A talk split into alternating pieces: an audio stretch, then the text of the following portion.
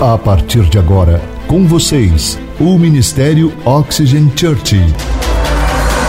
Prepare o seu coração como uma boa terra para receber uma palavra do céu, inspirada e ungida pelo Espírito Santo. Experimente agora estar debaixo de uma atmosfera na presença do Espírito Santo de Deus. Você está pronto? Então prepare-se, porque a palavra chegou. Abra sua Bíblia ou aplicativo do seu celular em 2 Crônicas, capítulo 20, versículo de número 17. O texto diz assim: Vocês não precisarão lutar nessa batalha. Tomem as suas posições e permaneçam firmes. E vejam o livramento que o Senhor lhes dará, ó Judá, ó Jerusalém. Não tenham medo e nem desanimem. Saiam para enfrentá-los amanhã, e o Senhor estará com vocês. Antes de nós darmos continuidade, entendermos que vamos experimentar o excepcionalmente melhor de Deus, Precisamos saber que nós teremos batalhas a serem travadas e conquistadas. Muitas pessoas acreditam erroneamente que experimentarão o melhor de Deus sem nenhum esforço, sem nenhuma luta, sem nenhuma batalha. E isso não é uma verdade. Tem alguns momentos na nossa vida que enfrentamos algumas dificuldades, algumas batalhas no mundo espiritual. E a pessoa fala assim, pastor, mas parece que eu estou firme estou buscando a Deus, quanto mais eu oro, quanto mais eu leio a palavra, mais as coisas ficam difíceis. É exatamente nesse momento que você precisa entender o que nós iremos ministrar aqui hoje. Não existe grandes conquistas sem grandes batalhas. Todas as pessoas que já chegaram a um alto nível de conquista, travou e conquistou grandes batalhas. Não tem como você desfrutar do melhor de Deus sem carregar consigo as marcas de uma guerra. Não tem como. Todo grande homem de Deus, todo líder, toda passagem da Bíblia, você vai ver que pessoas travaram batalhas e venceram. Por isso que a palavra de Deus diz que aquele que for fiel até o fim, esse receberá a coroa da justiça. É aquele que permanece, não aquele que começa e termina mal é aquele que permanece. A palavra de Deus diz em Mateus capítulo 11, versículo 12: Desde os dias de João Batista até agora, o reino dos céus é tomado à força, e os que usam da força se apoderam dele. Veja que o reino de Deus não são para covardes. Por quê? Porque quando você entra no reino de Deus, você entende que existe uma batalha espiritual. Nesse exato momento está acontecendo uma batalha espiritual. O inimigo tentando distrair a sua mente, tentando tirar o seu foco para que você não ouça essa palavra, porque essa palavra vai mudar o seu destino. Ele fica impedindo você lá na sua casa de você chegar até a igreja, porque ele sabe que aqui você vai ser acolhido e receber uma palavra que pode mudar a sua história, e ele te aprisiona lá. Ele não deixa você ir para um GC, porque sabe que lá no GC você vai criar vínculos e você vai crescer espiritualmente. Então ele quer te tirar de tudo e te afastar de todos. É uma batalha. O problema é que a gente ignora isso porque os nossos olhos não veem, mas existe uma batalha. Agora, por que, que existem essas batalhas? Jesus, antes de libertar o endemoniado de Gadareno, diz o texto bíblico que Jesus estava num barco atravessando o rio. E de repente, um vento forte, uma tempestade forte começou a soprar, a ponto de as águas entrarem no barco e tentar afundar o barco. Veja que os discípulos apavorados acordaram Jesus, porque Jesus estava dormindo. Agora preste atenção um detalhe: esses discípulos eram pescadores profissionais. Não era para eles estarem assustados com uma tempestade, certo? Então era uma tempestade como eles nunca tinham visto antes. E eles acordam Jesus porque eles viam que tinha algo estranho. E Jesus acorda e Jesus repreende a tempestade. Porque automaticamente, por que, que Jesus repreende? Porque havia espíritos demoníacos tentando afundar o barco de Jesus. Se eles tentaram afundar o barco de Jesus, não vai tentar afundar o meu e o seu? Alguém aqui está me ouvindo? E o que acontece? Jesus repreende e fala para os discípulos: cadê a fé de vocês? E aí ele continua, quando ele termina de atravessar, ele desce do barco, o que ele faz? Ele liberta o endemoniado de Gadareno. E quando ele liberta o endemoniado de Gadareno, eu aprendo uma coisa: sempre que algo grande, uh, sempre que algo grande está prestes a acontecer na sua vida, o inferno presente vai tentar afundar o teu barco, mas vai descobrir que Jesus está no seu barco. Uou! Quando as coisas apertam para você, se alegre, porque você está a um passo da terra prometida. E nós precisamos entender isso, porque porque a pressão da batalha, a pressão da luta, ela forja um coração e um caráter forte de um guerreiro. Havia uma promessa para Israel. A promessa era que havia uma terra prometida, que era excepcionalmente melhor para eles. Deus disse para eles: Eu levarei vocês para uma terra fértil, frutífera, que tem grandes casas, tudo nela prospera, multiplica, mas vocês terão que guerrear para conquistá-la. Deus fala com Josué, o líder que assume depois da morte de Moisés. E ele diz, Josué capítulo 1, versículo 5 e 6, olha o que diz: Ninguém conseguirá resistir a você todos os dias da sua vida. Assim como eu estive com Moisés, eu estarei com você, nunca o deixarei, nunca o abandonarei. Seja o que? Forte e corajoso, porque você conduzirá este povo para herdar a terra que prometi sobre juramento aos seus antepassados. Deixa eu te fazer uma pergunta. Por que, que Deus iria falar para ele que ninguém conseguiria resistir a ele? Porque é óbvio, tentariam resistir ele. E Deus está falando: olha, mesmo que tentem, não vão conseguir te resistir. O que é resistir? Segurar, travar, impedir que você avance, impedir que você prossiga. Não tem umas situações que você se sente assim, como se você estivesse amarrado, como se tivesse uma muralha em volta de você, como se os muros fossem maior do que a sua vista e impede que você avance? É assim. Mas Deus está dizendo: não te resistirão. A outra coisa, por que, que Deus diz para ele: seja forte e corajoso?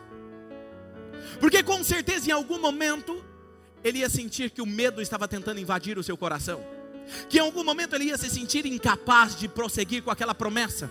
Quantas vezes Deus deu promessas para você e você tem se sentido às vezes fraco? Talvez essa semana você tenha se sentido incapaz de alcançar, talvez com um pouco de medo invadindo o seu coração. Deus, deixa eu te falar uma coisa: Deus está te falando, não tenha medo, seja corajoso, seja forte, porque eu estarei com você. Em outras palavras, Deus estava dizendo para Josué: Josué, para você conquistar a terra prometida, você precisa de ter um coração de guerreiro. Deus está te falando hoje para experimentar o excepcionalmente melhor de Deus, você precisa entender: seu coração precisa estar mais forte, sua vida precisa ter mais fé, você precisa orar mais, você precisa ser um guerreiro. Cadê os guerreiros que estão me ouvindo aqui hoje? E quando Deus promete isso a eles, a primeira cidade que eles atravessam o Jordão e eles vão conquistar se chama Jericó. Você conhece a história? A cidade de Jericó era uma cidade fortificada. O que é uma cidade fortificada? Uma cidade que tem um forte exército, tem um armamento pesado e tem uma muralha que cercava toda a cidade. Os historiadores dizem que essa muralha era, ela era tão larga que cabia sete carruagens de cavalo de exército, uma do lado da outra. Você acha que era forte ou não? E em cima tinha ainda o exército fazendo ronda. Agora preste atenção. Quando eles chegam perto dessa cidade, que eles têm conquistado, Deus dá uma direção para eles. Josué reúne os levitas, a arca do concerto, que a minha aliança e a minha presença representa, vai na frente. Os levitas da adoração vão à frente. E vocês vão dar uma volta durante seis dias em volta dessa cidade. Como que vocês vão fazer? Vocês vão guerrear? Não. Vocês vão gritar? Não. Assim, ó. Em silêncio. Tem batalhas na nossa vida que a gente se vence apenas com a adoração e a presença de Deus na nossa frente. Quem está me entendendo? Durante seis dias vocês vão dar a volta. Agora preste atenção comigo. O seu pastor é muito criativo. E eu olho para a palavra de Deus e eu começo a imaginar aqueles soldados na muralha. Vendo aquilo.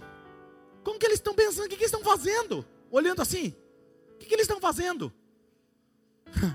Mas são bobos. Provavelmente xingaram eles. Provavelmente jogaram fezes neles. Provavelmente jogaram pedras neles. Provavelmente jogaram algumas flechas. Alguns devem ter se ferido. Muito provavelmente. Riram. Caçoaram. Talvez a piada entre os soldados era: e aí? Aquele povo doido está de novo aí? Tá, rapaz, você acredita que hoje de novo passaram aqui dando uma volta? Tudo em silêncio. Todos em silêncio. No quarto dia, e aí? Estão de novo? Estão de novo. O que, que esse povo está fazendo? Deixa eu te falar uma coisa. Quando você está em silêncio, obedecendo a Deus, e você apenas adora, Deus vai formando como se fosse uma bomba dentro de você, espiritual. No sétimo dia, Josué, na hora certa que eu falar, vocês vão tocar a trombeta, e quando tocar o chofar, a trombeta, vocês darão um brado de júbilo. Por isso que eu gosto de grito, gente, eu amo isso. Sai lá do fundo. Aí, é verdade. Quando tem esse grito, eu vou dar a cidade para vocês. Beleza, então, sexto dia e todo mundo caçoando. Não é assim que às vezes você se sente? Deus manda você ficar quieto, ninguém entende nada, o povo começa a te criticar, o povo faz piada, né? Alguém te machuca no meio do caminho, mas Deus mandou você ficar quieto, e você tem que ficar quieto. Mas você só continua orando, buscando a Deus. O que acontece? Quando chega a hora de você abrir a boca e Deus fala assim: agora é a hora. Aí eles, uau! O que aconteceu? Diz, as estruturas daquelas fortalezas ruíram. Para mim, sabe o que aconteceu? Os anjos guerreiros do céu desceram. Explodiu toda a estrutura daquela muralha, caiu e Deus deu para eles. Deixa eu te falar uma coisa: sobrenaturalmente Deus entregou, é o que Deus vai fazer com você. Apenas obedeça a Deus.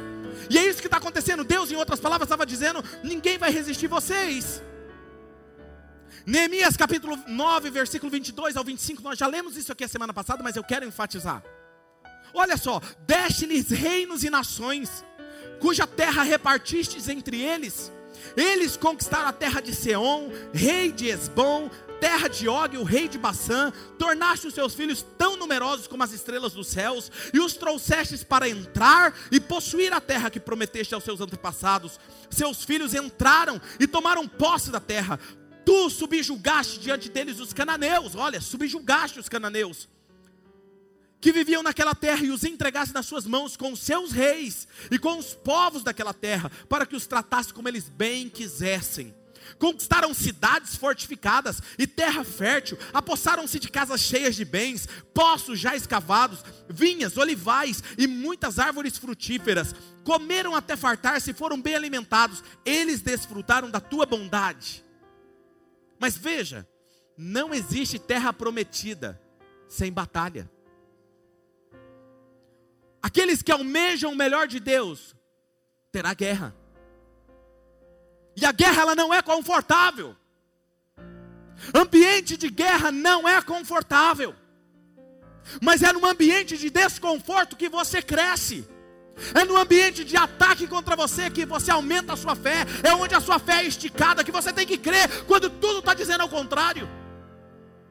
É quando o inimigo está rosnando na sua cara, rindo de você, que o inimigo cai por terra e você prevalece. O rei Davi foi considerado um grande rei que teve grandes conquistas. Além de derrotar todos os seus inimigos de Israel, ele conquistou novos territórios, e a Bíblia diz que cada território que ele conquistava, ele construiu uma base militar naquele lugar. Mas algo interessante, se você observar todos esses grandes líderes e reis que venceram grandes batalhas, era o próprio Deus que vencia as suas batalhas. Como diz o texto que nós lemos, 2 Crônicas 20, 17, vocês não precisarão lutar nessa batalha. Tome as suas posições e faça o que? Permaneça firme e veja o livramento do Senhor que eu vos darei. Não tenha medo nem desanime, saia para enfrentá-los amanhã, porque eu estarei com vocês. Essa é a palavra de Deus para você. Talvez você está passando por batalhas, talvez você não sabe como vencer, mas hoje eu quero passar, não é uma receita para você, mas eu quero passar o que esses reis descobriram, o que eu descobri na minha vida pessoal, que eu quero fazer você também, porque eu quero que creio que você é mais do que vitorioso. E a primeira coisa, como vencer as minhas batalhas? Primeiro, encontre um lugar seguro. Existe um lugar seguro. Salmo 91, versículo 1 e 2. Todo mundo usa esse salmo com a Bíblia aberta, às vezes em algumas empresas eu chego como um amuleto. Mas, na verdade, ele não funciona como amuleto. Olha o que diz o Salmo 91, versículo 1 e 2: Aquele que habita no abrigo, no esconderijo do Altíssimo, e descansa à sombra do Todo-Poderoso, ele pode dizer ao Senhor: Tu és o meu refúgio e a minha fortaleza, o meu Deus em quem eu confio. Veja que existe um lugar seguro. Existe um bunker espiritual, é um lugar mais seguro do mundo, que é o centro da vontade de Deus. Agora, que lugar é esse? O lugar é o esconderijo do Altíssimo. Quem está e habita no esconderijo do Altíssimo descansará sobre a sombra do Onipotente. O que é sombra? Se tem sombra é porque tem alguém sobre. Entendeu? Agora, eu li algo, lendo esse texto minuciosamente, eu descobri algo interessante e eu quero compartilhar com vocês. O termo usado aqui no hebraico para esconderijo é setar ou satar, que significa lugar oculto, lugar secreto, lugar escondido aos olhos das pessoas, abrigar, esconder. O texto é claro em afirmar que todos que estão nesse lugar desfrutarão não só da presença do Onipotente, mas do seu favor. Se você ler todo o salmo, você vai entender isso. Agora a pergunta é: que lugar é esse? Pastor, me fala que lugar é esse que eu já vou para lá. É mais fácil.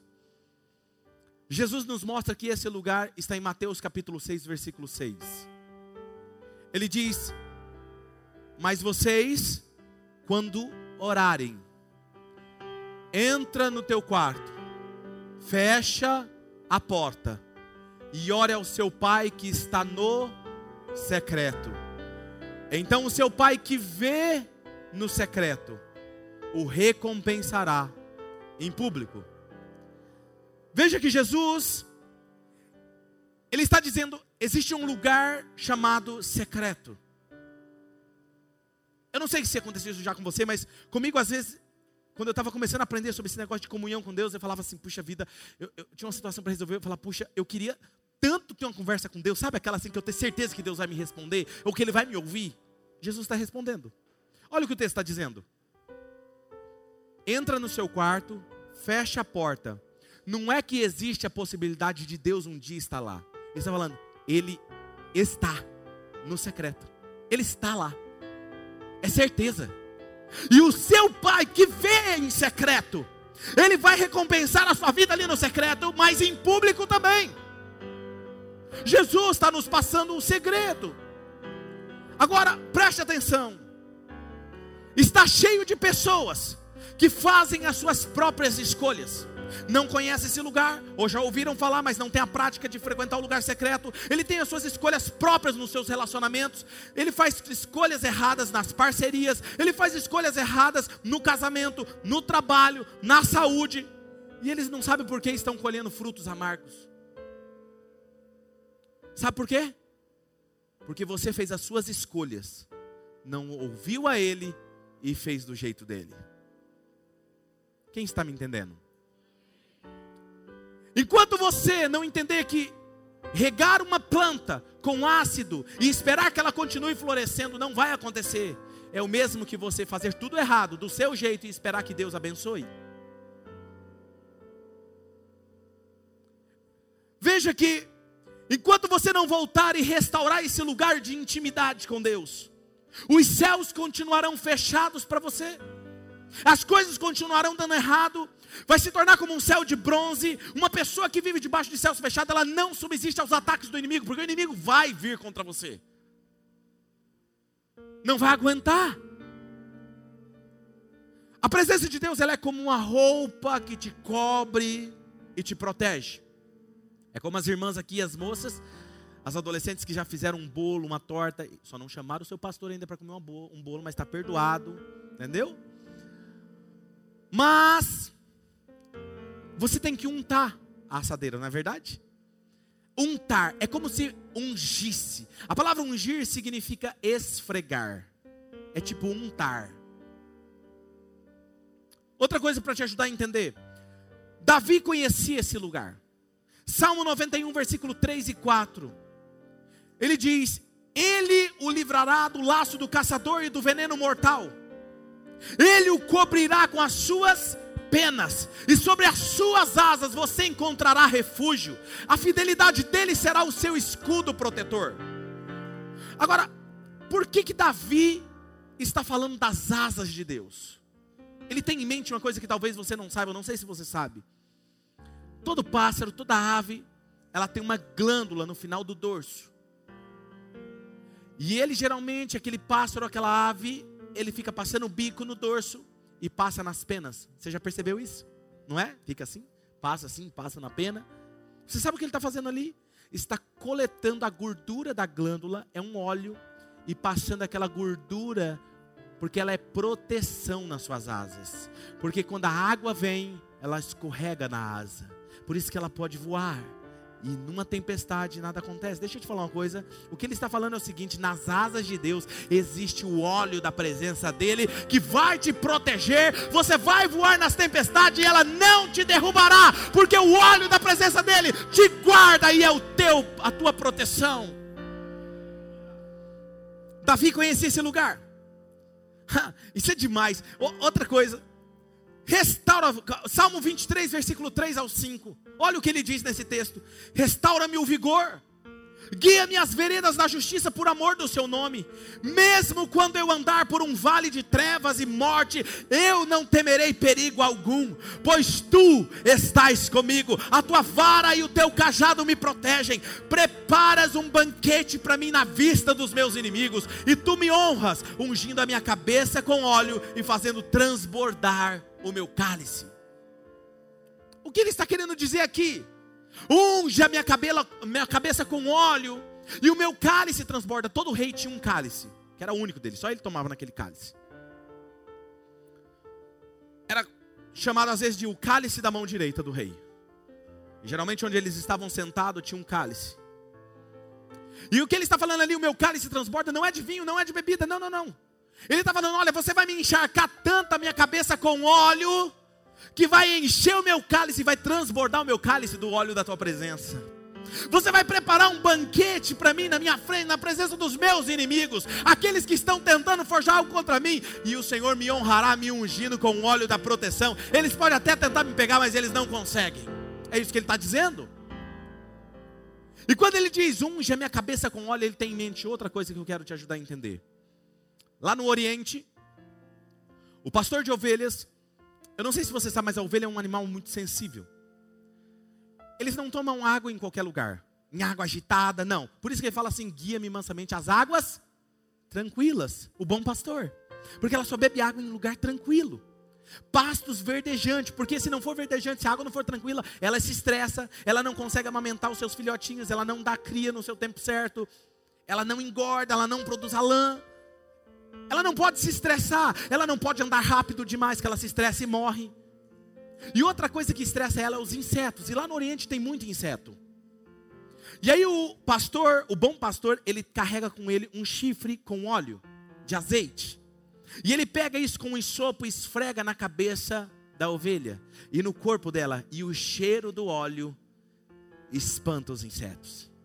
Quando Davi está dizendo, unge a minha cabeça com óleo, ele está lembrando disso e os insetos espirituais, os demônios que tentam me atingir, passarão longe. Quem está me entendendo? Mas eu vou usar outro exemplo, eu gosto aqui, aqui é tudo muito claro. Vamos lá. Deixa eu ver aqui. Vem cá, Lima. Sobe aqui. Charles, vem aqui, meu filho. Rápido, vem cá, meu filho.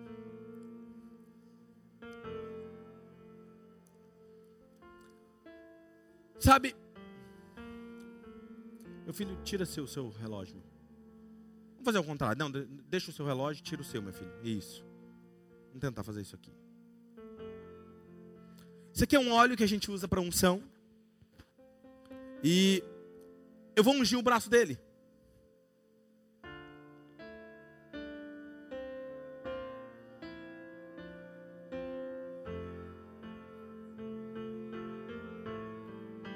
Isso.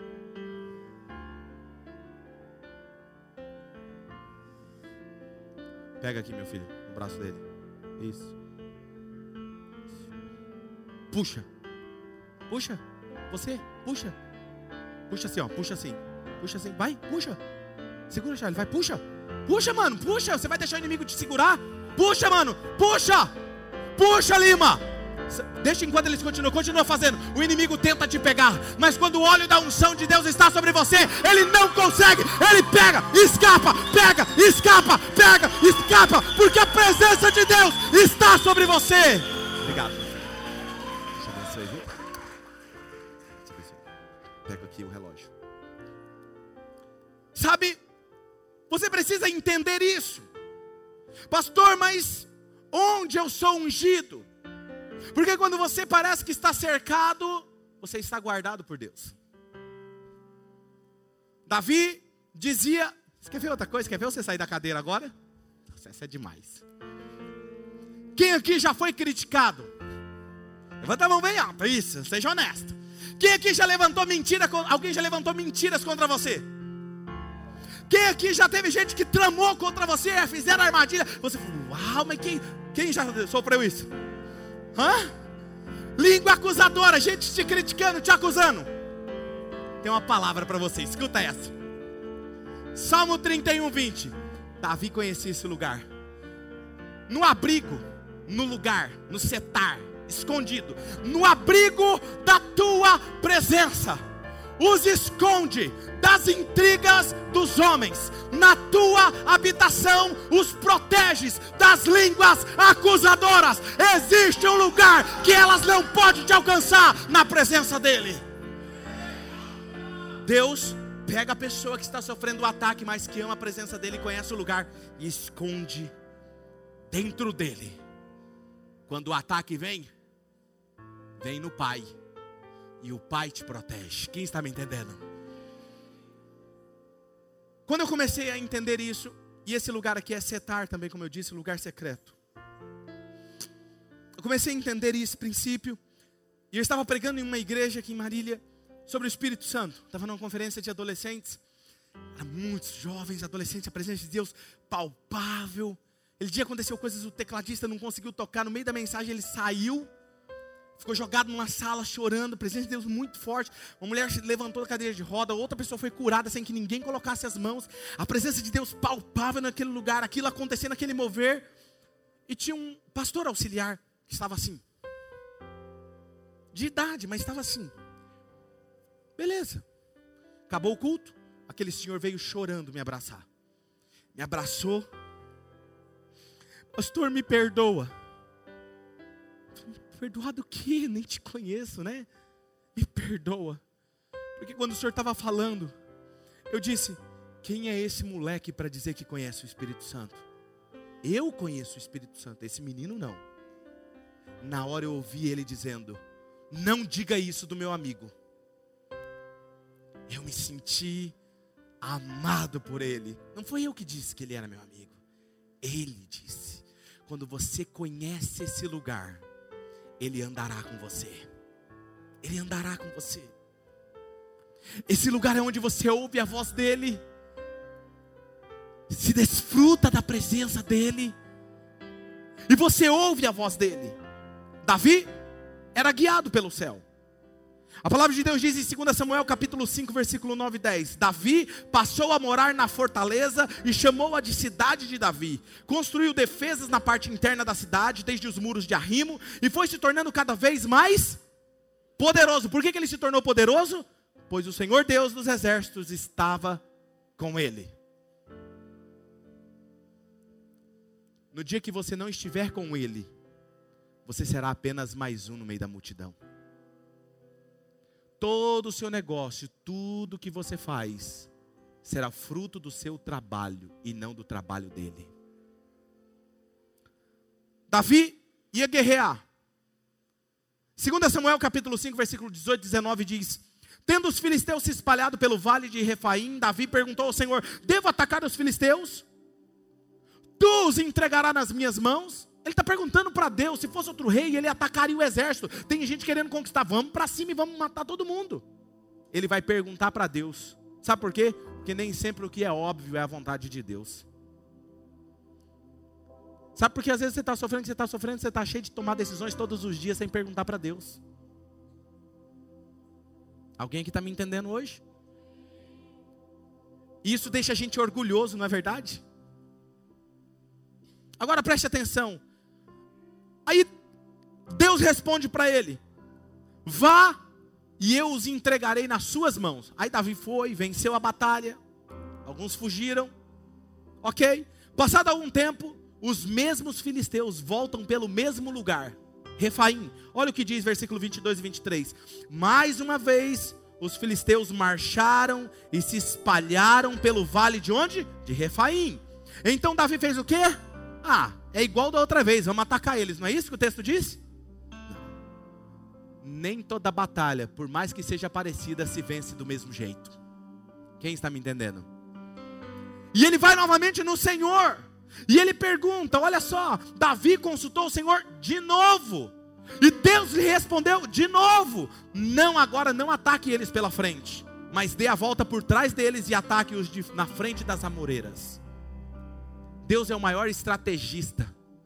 Quando Deus te mandar fazer algo e você não entender, apenas obedeça. Eu não sei se acontece com você, mas acontece às vezes de eu falar assim para meu filho ou para minha filha: faça isso. Mas por que, pai? Apenas faça. O que, que eu estou querendo dizer por trás dessas palavras? Apenas faça.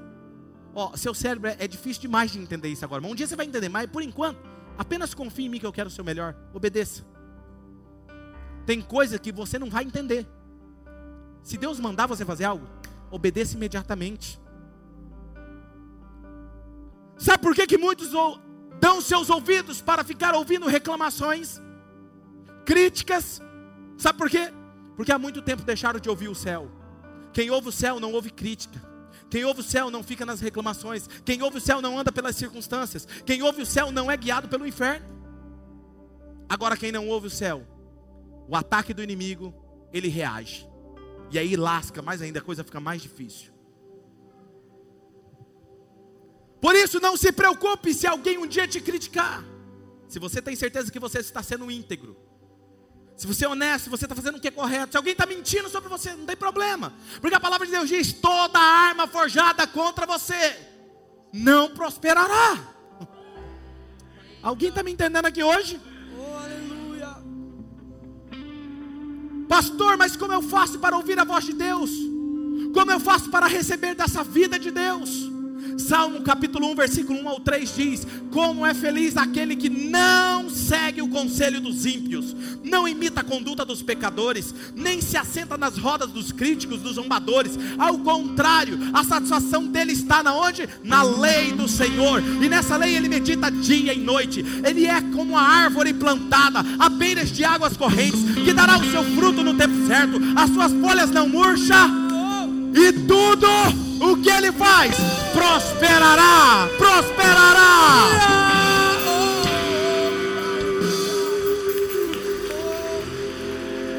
Porque as suas raízes estão na palavra de Deus. Podem todos à sua volta as folhas murcharem. Podem todos à sua volta dos seus negócios, as outras famílias, as outras pessoas verem as suas folhas caírem seca e os seus frutos mirrarem e não continuarem, mas aquele que conhece o lugar secreto, onde a presença de Deus o cobre, que ele busca todos os dias, ele sabe que ele recebe a vida de Deus, ele recebe e tudo que ele faz prospera, prospera. Ele não anda baseado nas pessoas, ele anda baseado no que o céu faz na terra. Embora os seus pés pisem nessa terra, a sua vida é governada pelo céu. Meu desafio para você, igreja, não é que você seja uma pessoa que ore 10 horas por dia, não. Eu quero apenas que você entenda que seu dia precisa começar com Ele. Que seja 5 minutos, que seja 10 minutos. Pegue a sua palavra, a Bíblia,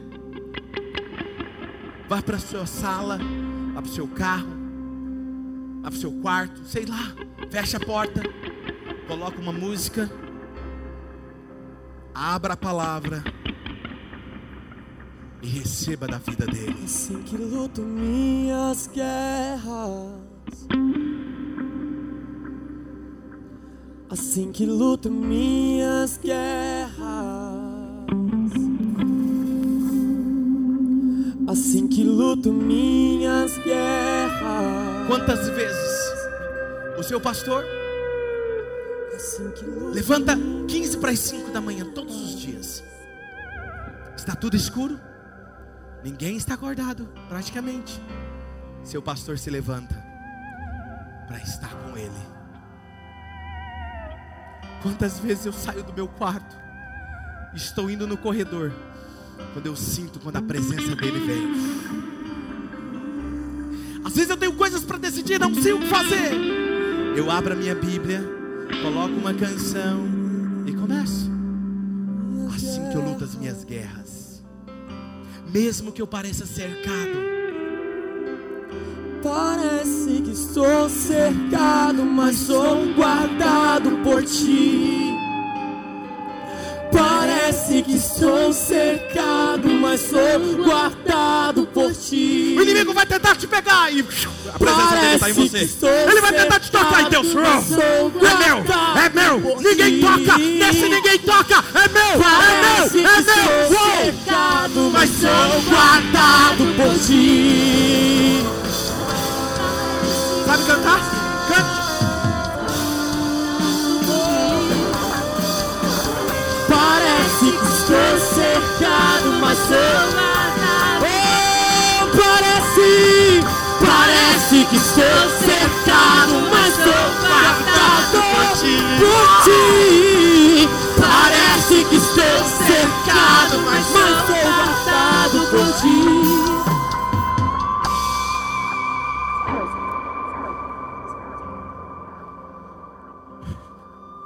Escute o que aconteceu essa semana. Eu sempre procuro caminhar com ele e perguntar as coisas para ele. É um tete a tete.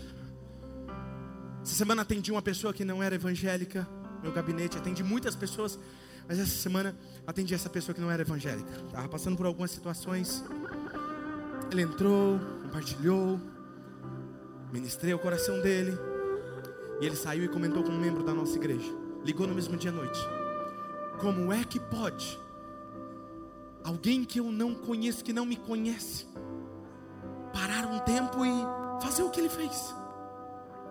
Falou, e eu posso te falar uma coisa? Ele não estava sozinho, eu e ele lá. Não, não, nós não estávamos sozinhos. Tinha alguém lá. Tinha alguém lá. Eu não sei o que é. Tinha alguém lá. Isso me alegra. Porque é o que eu mais oro, Senhor.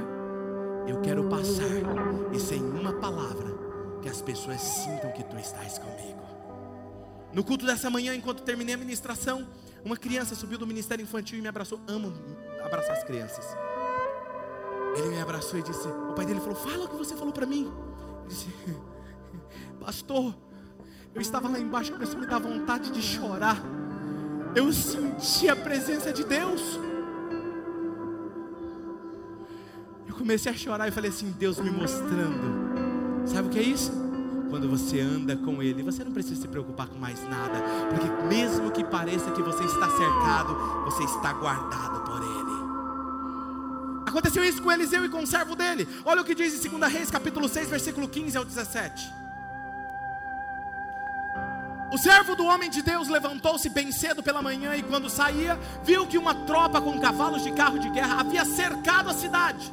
Então ele exclamou: Ah, meu senhor, o que nós faremos? Já aconteceu isso com você? E agora? O que, que eu vou fazer? Olha o que acontece. O profeta respondeu: Não tenha.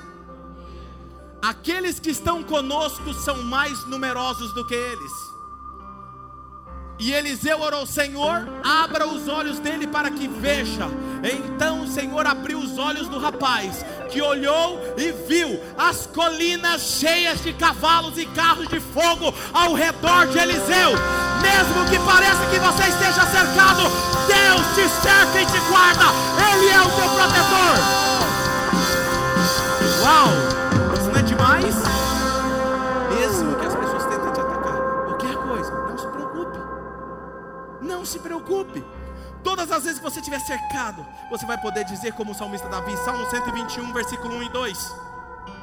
E ele diz: Levanto os meus olhos para os montes e pergunto.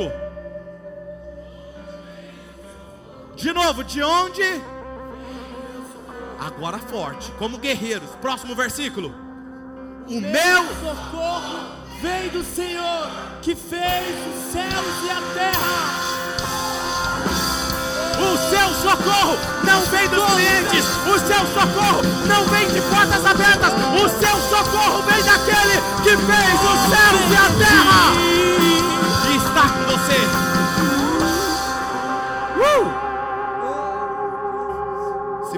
Escolher começar o seu dia com Ele, pegar sua Bíblia, um louvor, tem promessas para você. Quantos aqui querem ouvir as promessas?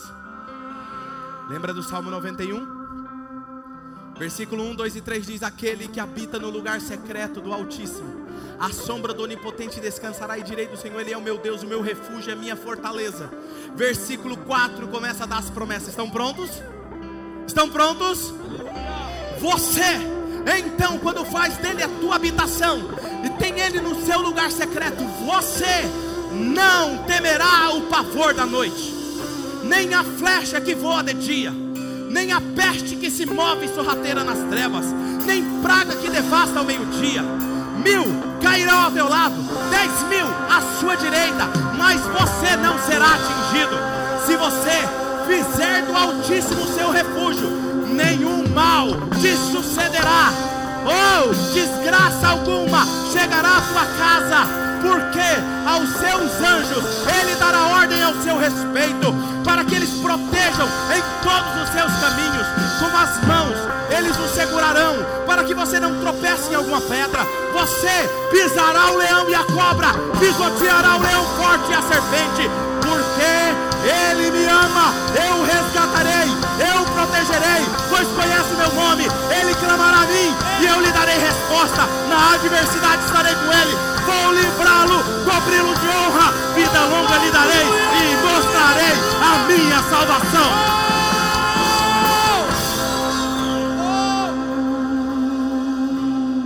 Jesus, ensinando esse princípio para os seus discípulos, eu quero encerrar com as palavras de Jesus.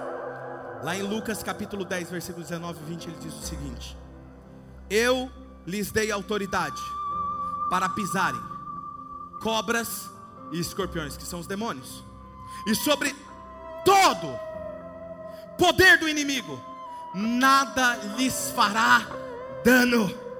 Contudo, alegrem-se, não porque os espíritos se submetem a vocês, mas porque o nome de vocês está escrito nos céus.